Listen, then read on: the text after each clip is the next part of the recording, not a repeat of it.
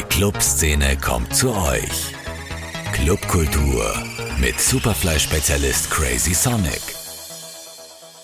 Liebe Hörerinnen, liebe Hörer, das ist der 49. Podcast Clubkultur mit Crazy Sonic. Wir warten alle auf die weiteren Öffnungsschritte, die in diesen Tagen verkündet werden sollen. Und die Spatzen pfeifen es ja schon von den Dächern. Ab Anfang März sollen auch in Österreich alle Beschränkungen fallen und die Clubs wieder öffnen dürfen. Das werden wir sicher bei meinem nächsten, bei meinem 50. Podcast wissen. Inzwischen ist der Rest der Welt schon langsam offen und man beobachtet neiderfüllt die Reisetätigkeiten vieler DJs und Freunde. Spricht man mit den Bookern und Promotern, so rechnet für heuer wohl jeder mit einer normalen Saison. Für die, die es sich leisten wollen. Bei uns in Wien wird allgemein mit einer Öffnung der Nachtgastronomie im März gerechnet, egal jetzt welches Wochenende es sein soll. Und dementsprechend werden auch schon Vorbereitungen getroffen. Ihr könnt übrigens auch alle alten Podcasts noch bei uns am Sender oder beziehungsweise wenn ihr auf www.superplay.fm geht, über die Links anhören oder auf Spotify. Es gab ja zuletzt einige spannende Podcasts in etwa auch was die DJ-Interessensgemeinschaft DEC angeht oder die Club Commission. In meinem heutigen Podcast möchte ich ein Licht auf die aufblühende Wiener Bar-Szene werfen. Gerade in den letzten Jahren haben sich die Bars zu einer festen Größe und Anlaufstelle auch für junges Publikum entwickelt. Fixgrößen wie das Motto, das ja eine Art Hybrid zwischen Restaurant und kleinem Club war oder ist, gab es ja schon lange. Es folgten architektonisch wie auch gastronomisch hochgelobte Neueröffnungen wie etwa Krypt, Robertos oder eben jetzt auch das Kleinod und später das Prunkstück. Die Betreiber der letzteren gelten mittlerweile als Trendsetter und bringen reichhaltige Erfahrung aus der Nachtgastronomie und dem Veranstalten mit, egal ob sie diese in der Sky Kitchen, dem Kinski, dem Chayahuera oder dem Volksgarten gemacht haben. Seit Sommer 2090 bespielen sie nun auch das Kleinod im Wiener Stadtpark beim Pavillon, was auch die Pandemie überlebte und zu einem sehr beliebten Anlaufpunkt in lauen Sommernächten wurde. Der Falstaff kürte das Team des Kleinort und somit auch der ganzen Betriebe zum Barteam des Jahres. Die Betreiber heißen Oliver Horvath und David Schober und mit ihnen spreche ich heute über den Hype der Bars und die Frage, ob sie in den letzten Jahren ein wenig der Ersatz für den Club und das Tanzen unter der Woche geworden sind. Am Dienstag noch dem Profil Rede und Antwort gestanden und heute sind sie hier. Einer sogar, nämlich Oliver Frisch aus Neapel. Die beiden Betreiber der vorher genannten Locations, Oliver Harvard und David Schober. Hallo. Hallo. Servus. Oliver, habt ihr eigentlich mit so einem durchschlagenden Erfolg eurer Bars und Projekte, sage ich jetzt mal, gerechnet, als es da losgegangen ist vor ein paar Jahren? Nein, haben wir nicht ganz simpel, wir sind überrascht worden vom Erfolg. Was könnte denn das Erfolgsrezept dahinter gewesen sein? Ich glaube, in der Ex-Post-Analyse ist es immer schwierig zu sagen. Es war eine Kombination aus vielen Dingen. Es waren hauptsächlich mal wir vier als Partner, die viel Vorerfahrung mitgebracht haben, ein Konzept, das zum Zeitgeist gepasst hat und einen leichten Zugang zur Bar. Da wollte ich jetzt genau einhaken. Was macht eine gute Bar aus, damit die Leute ihr die Tür einrennen? Es geht ja jetzt wahrscheinlich nicht nur ausschließlich um die Drinks und um den äh, besten äh, Cocktailmixer, sage ich jetzt mal. Das werden wir relativ oft gefragt. Ich glaube, es ist der Gesamtmix und äh, wir sind jetzt gerade wieder nach unserem USB gefragt worden und unsere Antwort ist, wir reduzieren uns nicht auf einen USB. Also ich glaube, man muss dem Gast ein Gesamterlebnis bieten. Das äh, Wichtigste, glaube ich, sind die richtigen Mitarbeiter. Das wird oft unterschätzt, aber das sind, wenn wir nicht da sind und auch wenn wir da sind, die Gastgeber und die kümmern sich um unsere Gäste. Äh, und dann muss natürlich, das Design muss passen, die Karte muss passen. Äh, was, glaube ich, auch wichtig ist, worauf wir sehr beachten, ist die, ist die Ergonomie im Betrieb, was wollen die Leute, wie wollen sie sitzen, wollen sie stehen, wie verhält man sich in welcher Zeit. Also es ist wirklich ein Zusammenspiel aus Film und nicht es gibt nicht einen Grund, warum eine Bar gut ist. Und ist da vielleicht auch die Größe, weil ich, ich erinnere mich ja, das Kleinod ist ja jetzt nicht besonders groß, sage ich jetzt einmal. Äh, und man kann da ja auch nie rein. Selbst ich habe damals mir gedacht, ich rufe da jetzt an und reserviere einen Tisch und ich kann mich noch an deinen Lacher am Telefon erinnern und sagen, das kann ich dir jetzt nicht mehr reservieren. Äh, draußen ist noch was frei. Also äh, ist das auch manchmal so, dass je voller das es ist, ich meine, wir reden von Zeiten vor einer Pandemie, dass das dann besonders attraktiv wird. Vielleicht, weil ich dich angesprochen habe. Reibung erzeugt Wärme. Und je näher die Leute zusammenstehen, desto näher kommen sie sich. Und ja, unsere Konzepte basieren darauf, dass Räume reduziert werden. Also zumindest in vorpandemischen Zeiten. In vorpandemischen Zeiten. Jetzt ähm, darf ich noch kurz ja, einhaken? Gerne, ich glaube, das ist vielleicht auch ein Ding mit dem Alter. Also wir haben uns ja vom, vom Club weg in die Bar entwickelt, weil uns Club zu lang, zu laut, äh, zu stressig geworden ist. Erkennt in einer Bar, die voll ist und wo auch Leute stehen, hat man immer noch das Feeling, dass man wirklich ausgeht, aber unter dem Aspekt, dass man in einer normalen Lautstärke miteinander plaudern kann. Äh, meistens, ich habe ja auch schon Bars erlebt, wo das unglaublich laut ist. Ich, ich sage nur Losbar. Ähm, jetzt wollte ich nur kurz fragen, ich habe viele Fragen. Äh, die dann natürlich auch in das Thema Clubkultur hineingrätschen. Aber äh, das Erste, was mich auch interessieren würde, weil das ja bei den Clubs nicht so war, äh, durch dieses viele Auf und Zu in, diesen, in diesem kurzen äh, Zwischensommer 2021, ist eure Stammklientel eigentlich treu geblieben oder habt ihr da auch einen Wechsel bzw. eine Verjüngung gespürt? Ähm, Viele sind uns treu geblieben, aber ich muss sagen, ich glaube, eine leichte Verjüngung hat schon stattgefunden. Wir merken es jetzt. Also jetzt melden sich die Ersten gerade zurück und sagen, okay, es reicht mir jetzt nach zwei Jahren Corona, ich werde jetzt meinen 40. Geburtstag oder 45. bei euch feiern. Das heißt, ich glaube, sie kommen zurück, aber es hat sich natürlich teilweise verändert. Oliver, was denkst du? Ich denke, dass gerade die Jungen schneller wieder draußen waren und die Leute, die in einer familiären Situation leben, die öfters Großeltern treffen, vorsichtiger waren die Jungen und die Singles waren schneller wieder da. Ist es eigentlich so, ihr habt ja große Cluberfahrung, wir werden das dann später noch kurz andiskutieren, ähm, aber dass ihr da so ein bisschen das ältere Publikum, das auch clubmüde geworden ist, dass ihr das ein bisschen mitgenommen habt, weil ja eben jetzt Bars auch teilweise den Club ja auch ersetzen. Man muss nicht mehr zwingend einen DJ äh, reinstellen, man kann auch äh, total gute Playlists spielen. Äh, äh ist das da durch so, dass hm, viele Leute da quasi mit euch mitgegangen sind und gesagt haben, na, Club, Clubs interessieren mich eigentlich nicht mehr so? Ich glaube, dass wir aus den Clubs rausgewachsen sind und unsere Gäste teilweise mit uns rausgewachsen sind. Also wir sind ja auch unserem persönlichen Bedürfnis ein bisschen gefolgt mit der Eröffnung einer Bar und mit, dem, mit der Beendigung einer Arbeit in einem Club. Wie wichtig ist eigentlich die Musikauswahl und welche Konzepte verfolgt ihr da? Ihr habt ja drei Locations. Ähm, es gibt im, im Kleinort im Stadtpark äh, sehr wohl DJ-Lines, aber natürlich, sage ich jetzt einmal, ist das schon ein bisschen moderater und angepasster. Aber es kommt ja durchaus vor, dass auch Clubmusik gespielt hat. Vielleicht du, Oliver. Wir halten Musik für ein, einen wichtigen Faktor in einer Bar, aber Musik hat Hintergrundcharakter. Du kommst für die Drinks, du kommst für das Erlebnis, du kommst für das Gespräch mit den Menschen und die Musik soll unterstützend sein. Wir haben das große Glück, dass wir einen Partner haben, der sehr musikaffin ist, der sich viel um Playlisten, sehr viel um welche Stimmung wird zu welcher Zeit welche Musik fordern und dementsprechend machen wir die Musik. Das heißt, DJs an sich gibt es eigentlich nur bei Special Events und im Stadtpark. Genauso, genauso ist es. Die Thematik ist, wir sind eine Bar und haben ein, ich sage mal, ein Spektrum von 75 bis 85 Dezibel. Das heißt, meistens macht ein DJ in dieser Lautstärke auch keinen Sinn, weil der DJ auch selber oft nicht glücklich wird, wenn er zu leise spielen muss. Und ich glaube, bei uns ist ein Thema, man kann es ganz leicht sagen, also es ist, es ist ganz cool, wenn das Knie zum Wippen beginnt und man spürt die gute Stimmung. Tanzen, äh, tanzen ist aber jetzt nicht Programm in einer Bar eigentlich. Ja. Genau, im, im, im Stadtpark habe ich das sogar schon das eine oder andere Mal erlebt. 2020, da wart ja ihr sozusagen eine der wenigen Oasen, wo man ein bisschen was machen konnte. Ähm, merkt man da eine, die, die Vorteile einer DJ-Line? Mal oft einmal höre ich ja auch von vielen Betreibern, nein, man braucht ja den DJ eigentlich eh nicht mehr. Man kann äh, gute Spotify-Listen auch äh, machen, die man ja auch im, Prinzip da schon ein bisschen ähm, selber zusammengestellt hat sind das Vorteile, wenn da live jemand steht? Generell kommt es auf die Qualität des DJs an. Also wenn der DJ sich auf das Publikum einstellt und jeder Abend kann anders sein, dann ist es ein Riesenvorteil, weil er ein, ein Mitmoderator des Abends ist und, und, und auch mitbestimmen kann, wie die Stimmung im Lokal ist und wie sie weiter verläuft.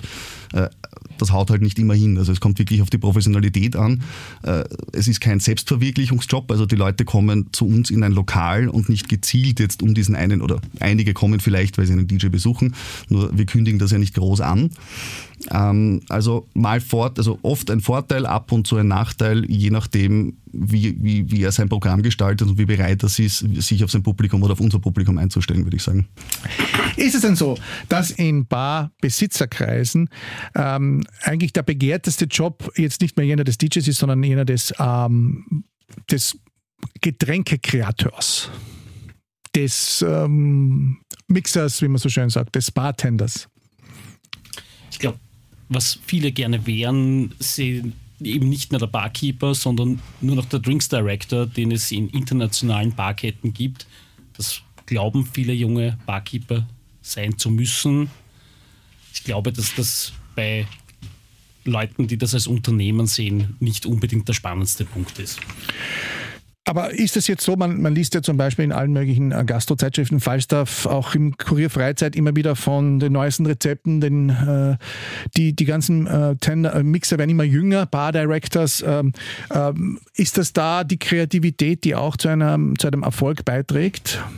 Definitiv. Also ich meine, wenn man keine attraktive Karte präsentiert und nichts Neues präsentieren kann, bleibt man ja auf Dauer stehen. Also das Schöne für den Barkeeper, glaube ich, das geht auch ein bisschen in Richtung eines, eines Kochberufs fast. Also der hat halt, wenn man ihm die Möglichkeit gibt im Betrieb und die, die Mittel dafür zur Verfügung stellt, hat er tolle Weiterentwicklungsmöglichkeiten und das kommt auch bei unseren Gästen an. Also, aber es ist nicht nur Kreativität bei uns ist das Thema, wir haben, wir haben ein Geschmacksprofil vorgegeben. Also wir sind da relativ, äh, wir wollen einen recht breiten Geschmack, nicht so speziell werden. Und das ist auch von Bar zu Bar anders. Also ich glaube, es gibt Bars, wo man sich sehr intensiv spielen kann, mhm. äh, auch mit, mit stärkeren Spiritosen und stärkeren Drinks. Diesen Spielraum hat man bei uns zum Beispiel nicht. Warum nicht? Weil unser, unsere Drinks eher auf der süß-fruchtigen Seite gelagert sind und einen Fokus auch auf weibliches Publikum haben, dass es denen schmeckt. Also das heißt nicht, dass wir den harten, guten Standard-Drink nicht machen können, äh, aber wir haben keinen Fokus darauf und werden in der Karte die harten Drinks nie so highlighten wie die leichter bekömmlichen. Also die Menschen, die kommen, sind schon schön, die muss man sich nicht schön trinken. Man kann sich auch mit einem leichteren Drink alle schön trinken. okay. Denkt ihr, haben die Bars die Clubs vor allem unter der Woche ein wenig abgelöst in Wien? Denn es gibt ja außer im Sommer ja kaum noch wirklich Fixpunkte unter der Woche, wo man clubmäßig hingeht. Früher gab es den Dub Club, das Crazy, alles Mögliche. Bitte gerne, Oliver. Ich glaube, dass die Clubs sich einen Bärendienst erwiesen haben mit ihren Öffnungszeiten unter der Woche. Und das Erstrecken bis 6 Uhr, 8 Uhr morgens ist am Wochenende eine super Sache. Wenn ich am nächsten Tag arbeiten gehen muss, gehe ich halt um halb eins, eins aus einer Bar raus. Mhm. Wenn der Club aber erst um 23 Uhr aufsperrt, ist der uninteressant, bis er sich um eins füllt. Genau, das ist ein sehr starkes Argument. Das fiel mir auch früher auf. Allerdings, meine Erfahrung hat mir auch gezeigt, die Leute gehen auch am Dienstag oder am Mittwoch nicht wirklich vor eins weg. Das heißt, sie glühen ja trotzdem irgendwo vor. Tun sie, tun sie das jetzt dann in einer Bar und dann sind sie schon zu müde oder vielleicht schon zu gut angeheitert? Also Vorglühen vor dem Club ist definitiv ein Thema bei uns. Eigentlich fängt es mit Afterwork teilweise an, dass jemand um 17, 18 Uhr reinschneit und uns dann vielleicht auch erst bei der Sperrstunde verlässt, insofern wir bis vier offen haben dürfen. Ähm, ja, die Bar wird dem Club da sicher auch ein bisschen Raum. Es ist einfach wieder, Cocktails sind auch wieder im Trend. Also das Cocktail war mal in den 90ern, glaube ich, ganz cool. Dann ist das untergegangen. Es hat ein, ein fast Jahrzehnt ohne Cocktails gegeben in Österreich, habe ich das Gefühl. Also zwischen 2000 und 2010, 15 ist nichts Neues gekommen. Und seit 2015 pumpt es eigentlich wieder ziemlich. Apropos Brummen, äh, das ist mir natürlich auch aufgefallen. Ähm, abgesehen von euren Locations gibt es natürlich noch viele andere Bars, die aufgesperrt haben. Ich sage jetzt äh, Krypt, Robertos und so weiter und so fort. Äh, die Stadt ist voll damit. Ähm, die, die, jungen Leute treffen sich dort. Ähm, fällt mir auch auf. Ähm, Gibt es da eigentlich so wie es bei den Clubs auch so ein bisschen Konkurrenzdenken untereinander, dass da mal der eine auf den anderen so ein bisschen hinhaut oder ist da friedliche Koexistenz? Also ich würde es als eine sehr schätzende Konkurrenz bezeichnen, wo man sich gegenseitig im Wettbewerb verbessert und sagt, au, die haben da eine neue Idee, überlegen wir uns doch auch was dazu. Es ist aber ein sehr friedvolles Miteinander, man hilft sich gegenseitig. Wenn der einen Bar mal eine Spirituose ausgeht, borgt man sich die mal über die Gasse drüber. Aber man wirbt sich jetzt nicht den besten Bar Director ab. Kommt auch vor, wir machen es nicht. Aber ich muss sagen, ich glaube, das ist generell in der Gastronomie, das hat sich in den letzten Jahren massiv verbessert. Also es ist, ich habe das Gefühl, dass die Betreiber viel mehr miteinander reden, nicht nur im Barbereich und dass dieses Konkurrenzdenken weniger geworden ist und äh, dass man sich einfach mehr austauscht über Positives als auch Negatives und dass das Netzwerk stärker geworden ist. Fahrt ihr da auch mal in andere Städte? Ich meine, was heißt immer, Wien sei hinter dem Mond. Mir fällt immer wieder auf, wenn dann in Wien ein Trend ankommt, dann wird das auch richtig ausgelebt. Ich sage nur Pizza, Burger und eben jetzt die Bars. Vor zehn Jahren hat es geheißen, es gibt in Wien keine Bars. Fahrt doch nach Berlin, nach London, nach New York. Ähm, schaut man sich da was ab in anderen Städten? wie das da laufen könnte und zieht ein bisschen was von dem Flair zu uns. Vielleicht du, Oliver, und dann du. Ja, tut man am laufenden Band. Also ich war das Wochenende gerade in München und Neapel mir Bars anschauen. Und ich glaube, es ist sehr wichtig zu verstehen, was der Wiener Markt verträgt und was der Wiener Markt nicht verträgt. Es ist total toll, mir Bars in New York anzuschauen. Man darf nur nie vergessen, wie groß diese Stadt ist und wie schnelllebig sie ist. Trends, die heute in New York funktionieren, können frühestens in fünf bis zehn Jahren in Fun Wien funktionieren, weil Wien einfach langsam ist ja, generell, ich glaube in unserer Partnerschaft, also der Oliver ist wirklich der, der gezielt wohin fährt und sich alles anschaut. Bei mir muss ich aber auch sagen, es gibt keinen Städtebesuch mehr, wo ich mir nicht im Vorfeld drei, vier Bars raussuche, die ich besuchen werde. Also ich möchte definitiv sehen, was in anderen Städten passiert. Ich mache aber jetzt keinen Barurlaub. Also ich fliege jetzt nicht wie der Oliver eine Woche wohin oder ein Wochenende und sage, gut, ich habe da jetzt wirklich eine To-Do-Liste an Bars. Ein leberschonender Barurlaub. Ich mache das übrigens auch, wenn ich in, Städte fahre, suche ich mir die Weinbars raus. Das gibt ja oft Ergänzungen, aber ähm, äh, welche Stadt wäre denn dann so euer Favorit? Was dieses Segment jetzt anlangt, meine ich. Aktuell Athen. Athen? Habe ich noch ausgelassen, habe ich auch oft gehört. Ich kann es dir ehrlich gesagt nicht sagen. Also ich hätte jetzt keine Stadt, wo ich sage, das war das beste Barerlebnis. Ich habe überall gute Schuppen gefunden, die mir wirklich gut gefallen haben und ich habe überall ziemlich schlechte gesehen. Also mhm. Ja, das ist, das ist logisch. Äh, weil du gesagt hast, äh, der, dass Wien hinterherhängt um fünf Jahre. Manchmal möchte man ja auch fast sagen, muss jeder Trend, der zum Beispiel in New York ähm, gerade angesagt ist, auch bei uns Einzug halten? Oder ist das einfach der Lauf der Dinge, dass es dann sowieso so sein wird? Ich glaube, viele Trends, die gerade in so schnelllebigen Städten wie London oder äh, New York stattfinden, gar nicht überlebensfähig sind und es ist ganz gut, dass sie dort scheitern und wir es gar nicht bei uns probieren müssen. Ich glaube nur, dass die generelle Bereitschaft und die Schnelllebigkeit einer Stadt für Trends positiv ist. Und mhm. in Wien, wenn du mal was etabliert hast, dann bleibt das auch eine Zeit lang. Eine Bar ist in New York angesagt für 12 Monate, 18 Monate und dann ist es vorbei. Das wünschen wir euch nicht. Hoffentlich nicht. Ne?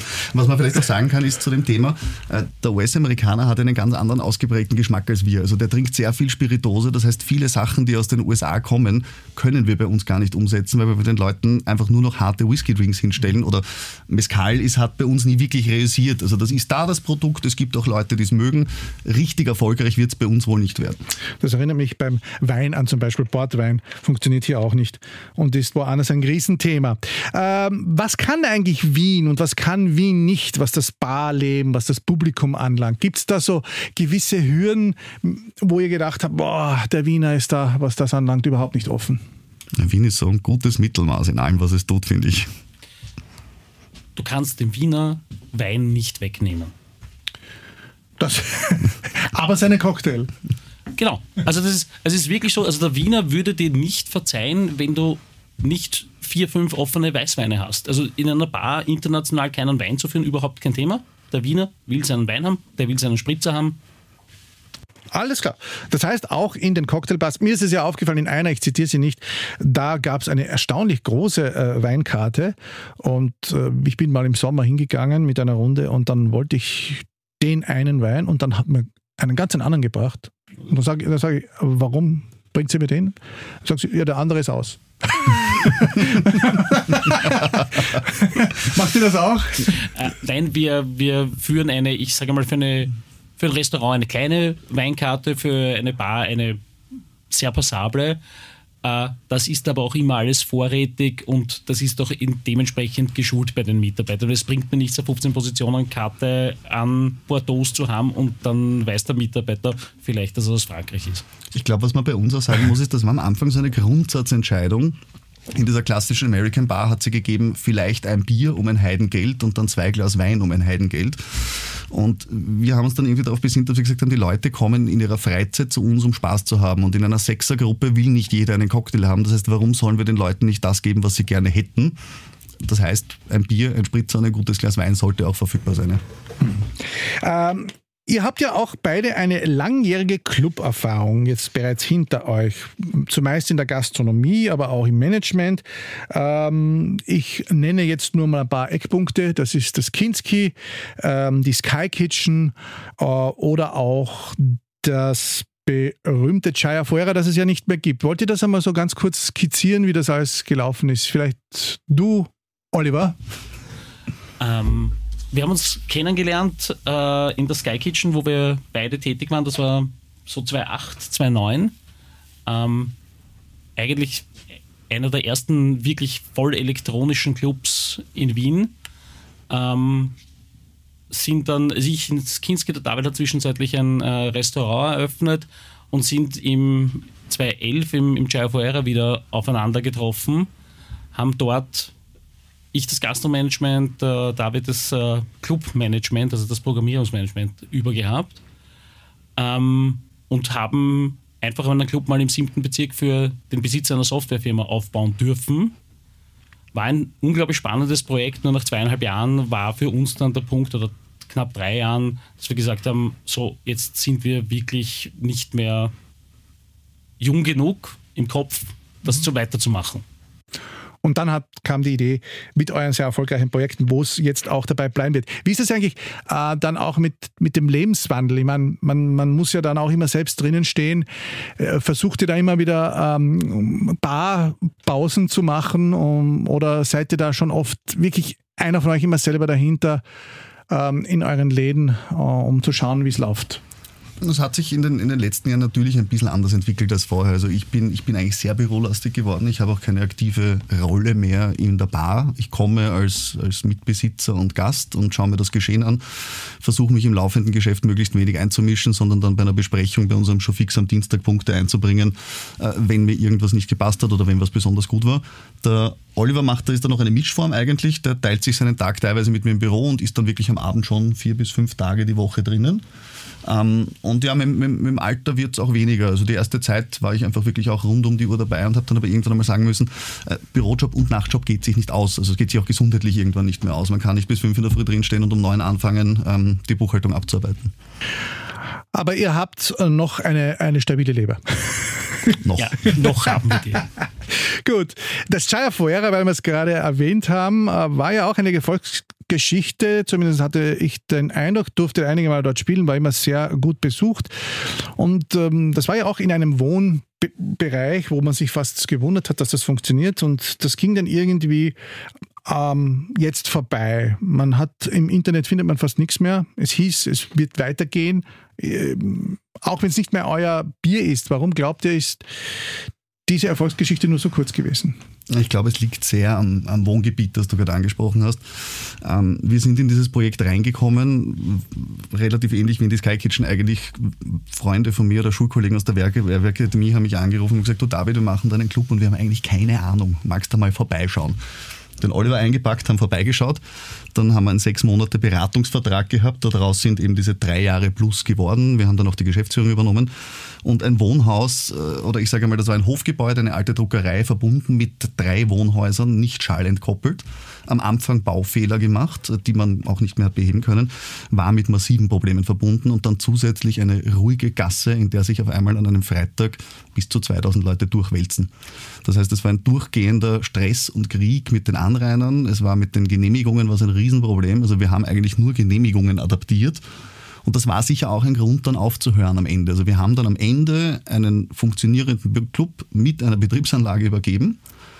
Und ich glaube, in weiterer Folge, die Probleme sind aber trotzdem geblieben, besonders mit den Anrainern. Und so wie ich es mitbekommen habe, war es auch eher eine strategische Entscheidung von der Softwarefirma. Er hat irgendwann gesagt, du, äh, das hätte ein Spaßprojekt werden sollen, dann ist es teuer und ernst geworden. Ähm, nur mein Hauptgeschäft ist schon Software mhm. und ich würde mich jetzt gern wieder auf das konzentrieren, was ich wirklich mache. Mhm. Ich habe meine 70 Programmierer hier im Haus sitzen. Lassen wir das mit dem Club lieber wieder sein. Okay. Ähm, reizt euch das Thema Club noch zusätzlich zu euren jetzigen, jetzigen Projekten oder ist dieses Kapitel abgeschlossen? Vielleicht du, Oliver.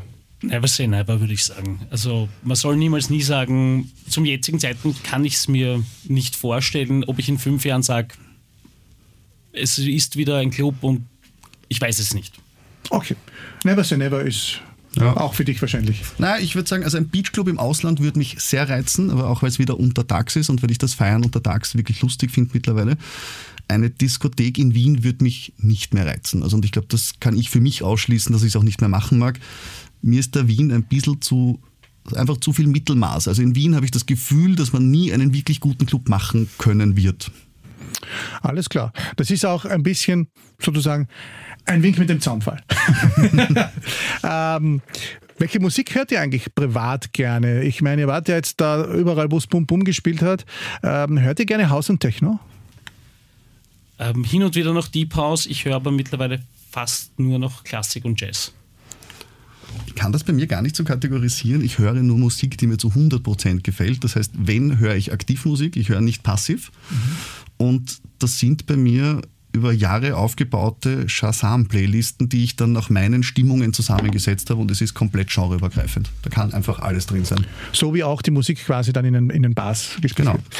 Ähm, wie seht ihr eigentlich die derzeitige Situation der Wiener Clubszene? Glaubt ihr, wird die Pandemie ihr nachhaltig schaden? Und werden die Bars, so wie eure äh, und auch die anderen, äh, leichter hier überleben können, weil diese Fluktuation da einfach nicht so stark ist? Ich möchte an dieser Stelle den, die geschätzten Kollegen vom SAS zitieren, die gemeint haben, sie sind Asseln und sie überleben alles. Ich glaube, dass ein Teil der Clubkultur immer weiter bestehen wird und gerade die, die professionell arbeiten, und das ist der Großteil, wird, wird es weitergeben. Ja, sie werden einen Generationenwechsel haben und sie werden sich neu erfinden müssen bis zu einem gewissen Grad. Aber wer, wenn nicht die Wiener Clubkultur, soll das schaffen? Und ich glaube, Clubs werden jetzt einmal wieder richtig boomen, wenn man darf. Also man merkt, die Leute wollen. Es gibt sehr viele junge Leute, die eigentlich ihre ersten Gehversuche in Clubs verpasst haben oder die begonnen haben hinzugehen und nicht weitergehen konnten. Also ich glaube, dass die Clubs, insofern die Pandemie es zulässt, eine, eine sehr erfolgreiche Zeit jetzt vor sich haben. Und das wird auch zu Lasten der Bars gehen. Also wir, wir haben das auch im Sommer zum Beispiel gemerkt. Wir haben ein kurzes Zeitfenster im Jahr 21 gehabt, in dem wir länger offen lassen durften. Und das Geschäft war sehr zufriedenstellend. Wir haben aber gesehen, es reißt früher ab. Also die Leute wollen im Club und irgendwann einmal zwischen eins und zwei gehen viele, also viele große Tische sind dann mehr oder weniger dahin, weil sie fix den Club eingeplant haben. Da fällt mir jetzt auch noch eine Frage ein, ähm, die vor allem mich als Eltern jetzt auch schon immer mehr tangiert. Ich finde ja oft die Gastronomie in echten Clubs oft wirklich schwach. Man hat relativ wenig Auswahl von, sage ich mal, speziellen Drinks, ganz zu schweigen, Wein und so weiter. Soll die eigentlich besser werden? Findet ihr, dass die Gastro in den Wiener Clubs eigentlich wirklich viel Luft nach oben hat? In manchen ja, in manchen nein. Ich glaube, dass das Grundpublikum eines Clubs die Gastronomie nicht verlangt. Und wenn ich dich jetzt so direkt anspreche, du hast vor 20 Jahren wahrscheinlich auch andere Dinge getrunken, als du heute trinkst. Und ich bin auch jemand, der sich heute freuen würde, wenn er um 2 Uhr in der Früh in einem Club einmal eine Flasche Wein kriegt. Und nicht den Junkwein. Vor 20 Jahren, lass mich nachdenken, Euro, Spritzer, Bier und Wodka aus dem Plastikbecher. Ja. Und ich glaube, dass Qualität und Masse schwer zueinander passt. Also man kriegt die Qualität, man, also man verzichtet dann auf relativ viel. Wenn man sich auf Qualität versteift, wird man langsamer. Das geht zulasten des Umsatzes und äh, es ist, also ich sage, Masse und Qualität ist jetzt nicht verträgt sich nicht besonders gut im Club. Glaubt ihr eigentlich, dass dieser Plafond an Bars, an Dichte irgendwann einmal erreicht sein wird, ähnlich wie bei Clubs? Man sagt ja, okay, mehr als 15 äh, vertragt Wien nicht. Ich meine, in Berlin sieht man, dass es anders ist, aber da fliegen ja auch oder flogen vor der Pandemie ja zigtausende mit den Billigfliegern ein. Ähm, glaubst du, ist da mal ein Plafond erreicht oder kann das immer ein Work in Progress sein?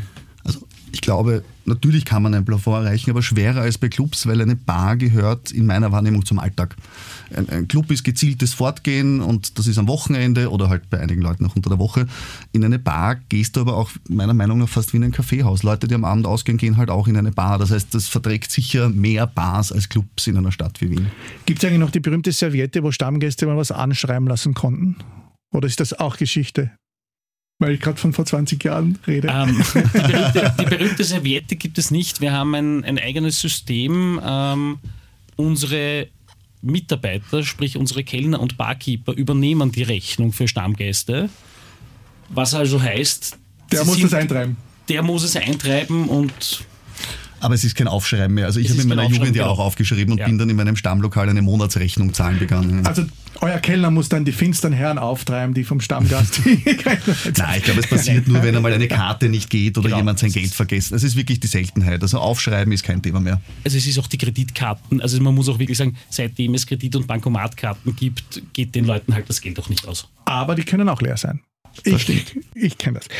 Allerletzte Frage, bevor wir uns verabschieden und ich euch sehr herzlich danke für eure Zeit. Gibt es Zukunftsprojekte, Pop-up, äh, was auch immer, die uns vielleicht aus eurem Haus, aus eurem Ideen-Dschungel äh, da noch erwarten heuer? Oder war es das jetzt mal?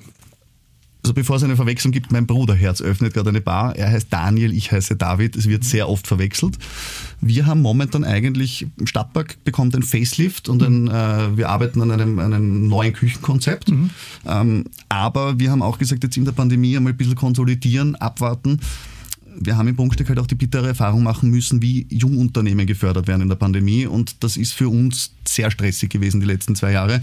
Das heißt, wir werden nicht aufhören, ähm, aber wir haben gesagt, wir warten jetzt mal ab und schauen, dass wir das, was wir haben, gut verwalten und ins Sichere bringen und dann gibt es wieder Spielraum für neue Projekte. Und hoffentlich wieder viele Auszeichnungen. Ihr, euer Team wurde ja zum Barteam vom Falstaff des Jahres gewählt, stimmt? Das war ein schöner Preis dieses Jahr, weil es betriebsübergreifend war. Also Stadtpark, Kleinod und Punktstück, alle sind geehrt worden und es ist der schönste Preis, weil es ein Teampreis ist. Ja.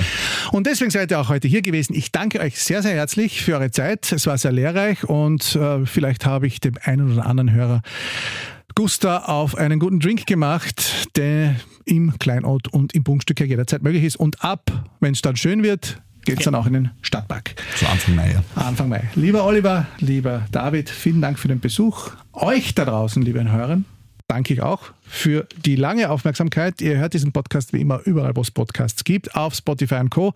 Und wir hören uns zum 50. Podcast Anfang März hier auf Radio Superfly. Bis dahin, gehabt euch wohl. Clubkultur mit Crazy Sonic. Zum Nachhören als Podcast auf superfly.fm.